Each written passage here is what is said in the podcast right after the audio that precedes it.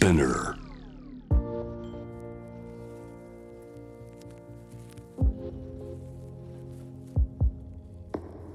藤原信也新東京漂流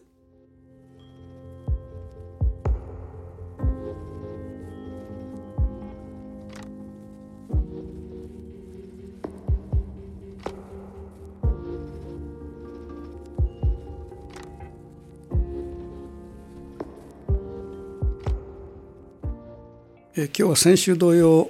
新宿のマンションのリビングで録音してるんだけども朝からねあの近くで大工さんがこうトンカントンカントンカチを打つ音が聞こえててただこれねあの騒音にしてもこういうあのトンカチの打つ音っていうのは意外とその心地よいっていうか、まあ、不思議なもんだよね騒音にしてもいろいろある。でこのマンションというのはねこれあのトンカチが響くような場所っていうかそういうところじゃなくて大久保に近いんだよね大久保に近くてちょっと奥まったところにあるもんでちょっと閑静な場所なのね。でこのマンションから歩いて、えーしばらくまあ56分歩くとその大久保駅に近くなってさらにその先にあの新大久保がある。皆さんご存知のようにこの新大久保大久保っていうのはねあの、えー第三世界の外人むしろその日本人よりも外人が多い町でね面白いんだよねこれ。ただそのみんなちょっと誤解してるのはその大久保と新大久保ってのはかなり違うんだよね。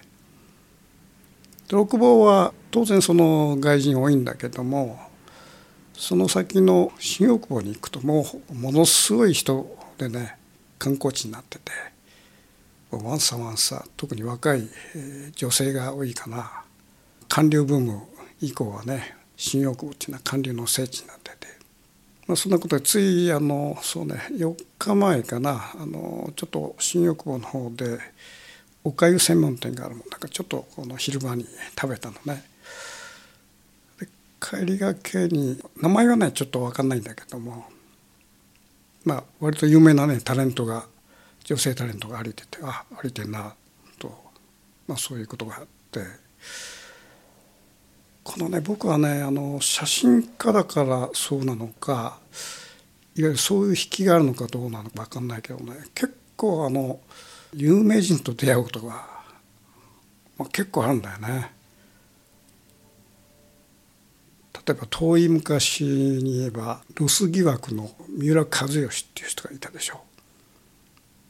彼はねあの僕はあの赤坂のプリンスホテルのロビーに行った時に、えーロビーの向こうのその地下階段の踊り場の柱のとこにスッと寄りかかってる背のスラッとした黒ずくめの男がいてその人がね妙になんかあのなんていう存在感っていうか目立ったんだよな。人がたくさんいるんだけど。も。でよくじっと目を凝らしてみるとこれが三浦知良だったんでね。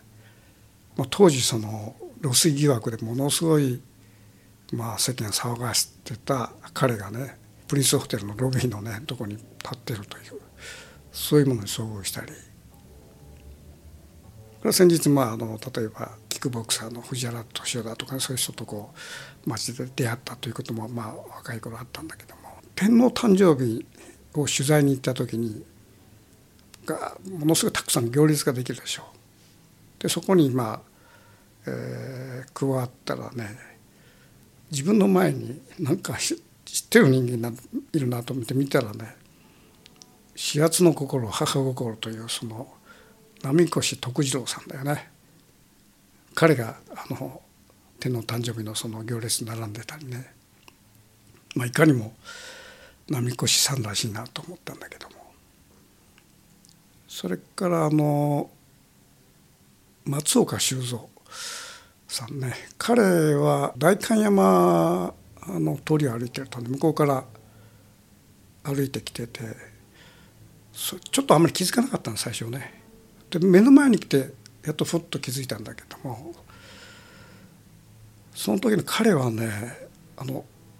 いわゆる彼松岡流のねこう元気印っていうかうわーっていうのはその、えー、大声張り上げて、えー、その元気振りまくねあの姿と全く違っててなんか悩み事でもあるんじゃないかっていうぐらいなんかこううつむき加減に憔悴まあ憔悴っていうほどでもないんだけどそういううつむき加減になんか歩いてて意外だなと。まあ、いわゆるあのそういうその元気印のねこうラベリングを背負って常にそういう演技をしてる人っていうのはあ自分の世界に帰るとああいうふうになるのかなと一瞬思ったりね、まあ、そういう意味じゃその街でふっと出会ったその有名人の姿っていうのは全くその普通のねあの見るテレビだとかそういうもので見る世界と全く違った風景が見えるんだなかなか面白いんだよね。それからあの大杉蓮さんとも出会っててこれは僕のその、えー「コスモスの影はいつも誰かが隠れている」というその小説の一つの、えー、短編小説の主役をやってもらったことあったのね映画で。で彼もねその時彼2人連れで男性2人連れで、えー、向こうから歩いてきてって。で彼がねすごくかっこよかったんだよね。あのいわゆるあの絞り込んだズボンと上下黒でねあの頭には本当あのつばの狭いあの帽子をかぶってねなかなかかっこよくてね。さすがにそのああいう、まあ、俳優さんっていうのは私の世界に入っても結構かっこいいんだなと。でまあ僕と面識あるもんだから「おおやや」っつってお久しぶりですということでまあ別れたんだけども。あとそのえー、っとどこの電車だったかな？あの池上線かな？の電車乗ってる時に目の前に「ああ嫌になっちゃった」っていうあの歌を歌うあの牧真二さんね。彼がね目の前に座ってて、まあ、彼の場合は目立ったよね。あの上下真っ白でいかにも芸能人ですみたいな格好してて。だけども電車乗ってると妙なこう雰囲気があってね。それからカンニング竹山さん。彼とは代々木にあるねホルモン料理屋か。そこ行った時に彼ホルモン料理をバクバク食っていかにも彼らしいなと。そんな感じがあったり。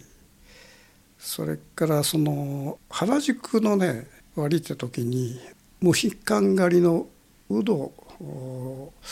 鈴木っていうのかな鈴木さんっていうのかな。か彼もその人の群れの中にポッといてね。あれ彼見た時に「えこんな年なの?」みたいなそういうまあすごく年に見えたのね。ということはまあテレビの中でものすごく頑張ってんだなというような雰囲気がしてなかなかね面白かったのね。それから浅田美代子さんにも会ってるかな本屋でなんか腕組みをしながらじっとこうあの本を眺めてるというそういう、えー、腕組みをしている浅田美代子さんのなんかこう、えー、ちょっとしかめ面っぽい感じっていうのはテレビと全く違うなと思ったりね。そういう意味じゃなかなかねこういうあの出会いっていうかおそらくこれあの他にもいくつもあの出会ってんだけどもこういうあの普通の人がこういうその芸能人だとかそういう人に出会う比率っていうかねこれどれくらいのものか僕分かんないけれどもあのこれは何でえ僕はそういう人と出会うことが多いのかっ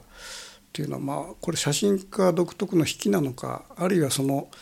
写真家だから目の前をに注視してえ注意力が人の人よりもあるのかま一般的に人は合ってんだけどもそこで気づいてないまま通り過ぎることがあるのかその辺りはねちょっとよくわからないですね。それとこのまあこの出会いのまあ真打ちというか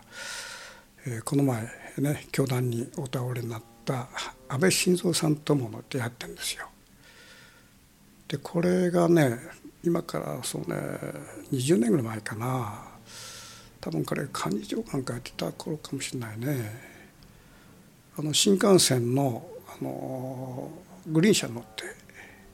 てで僕は真ん中あたりに乗っててね。それであのちょっとトイレに立ったわけですよ。で通路を歩いて出口の方に行くとその出口側の席に4人席仕様にして4人の男性が座ってたのね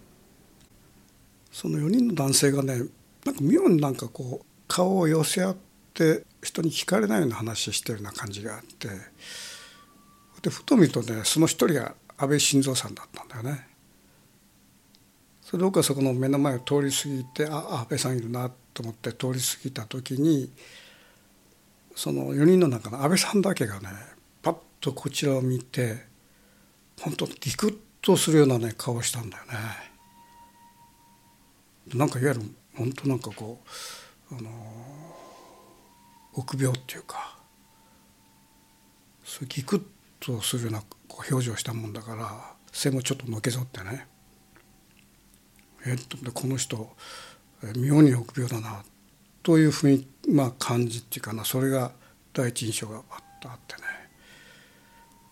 まあ、そのね彼がふっとこうのけぞるようなこうビクッとするようなあの表情がねあの今回のいわ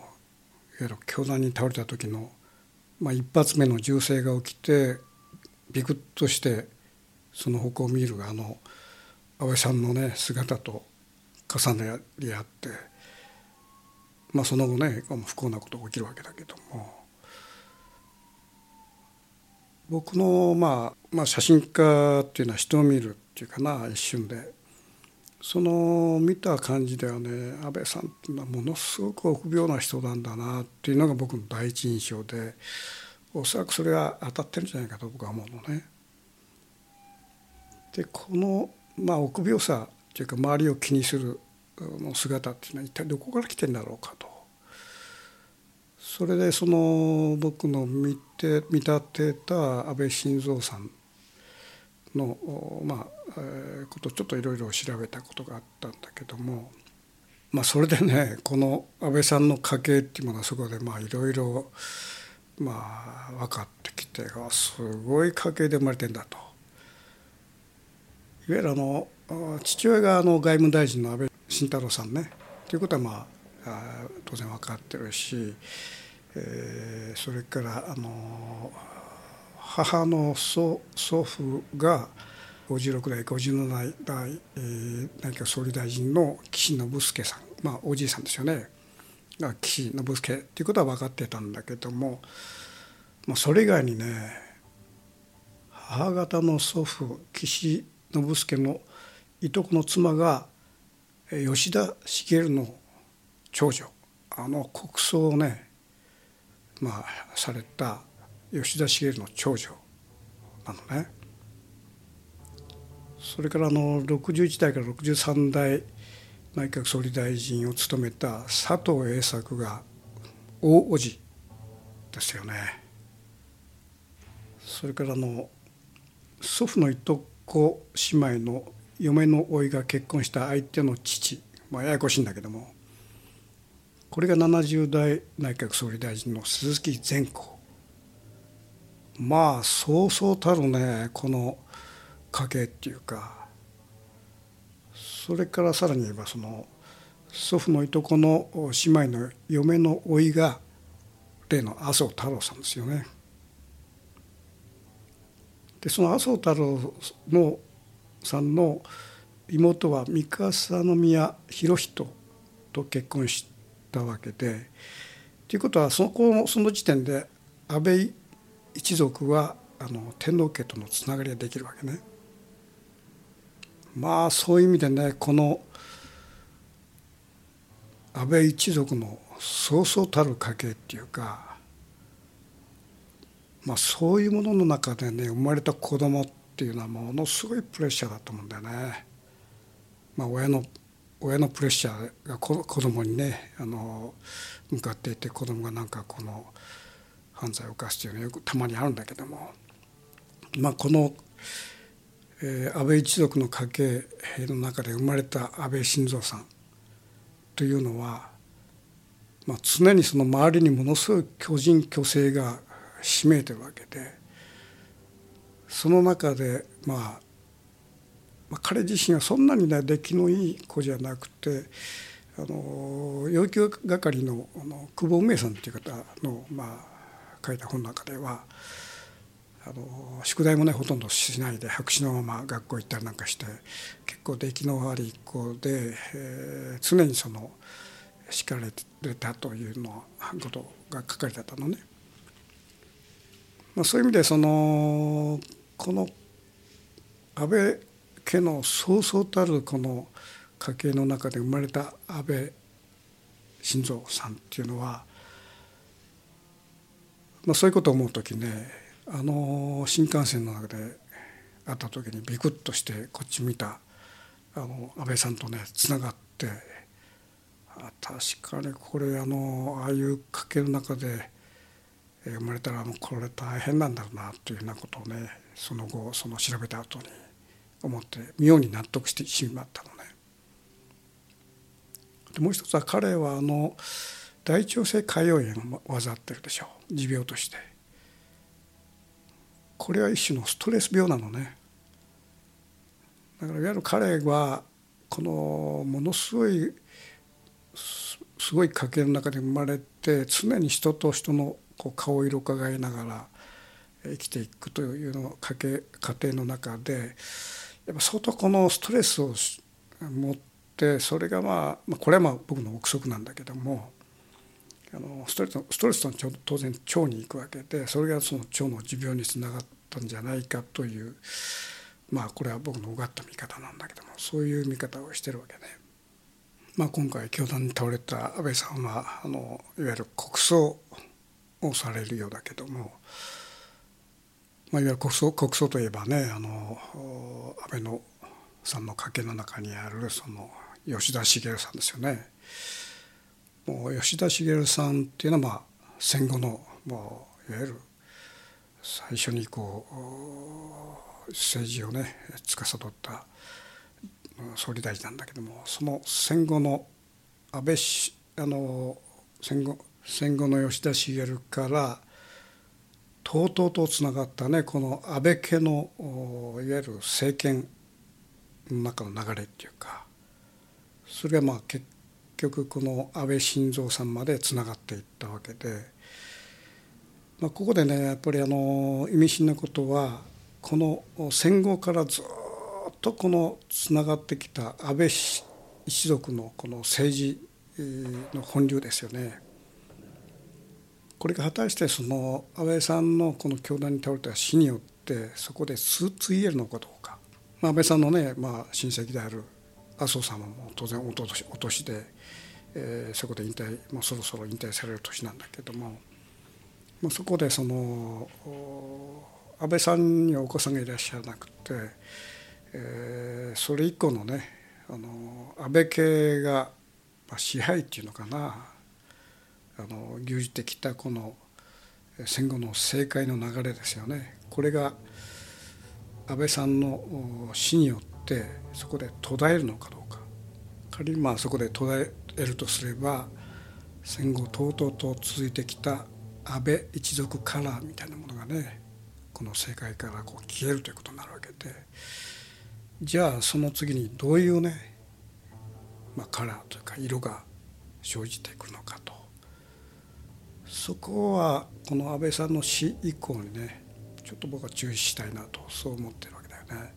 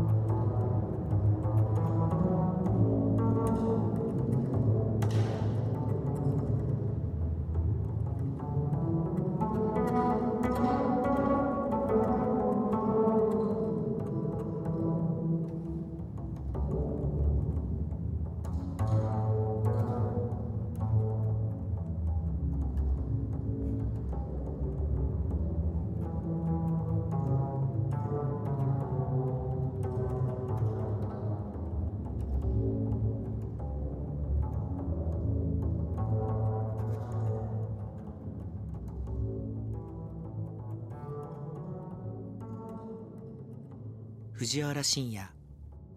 新東京漂流。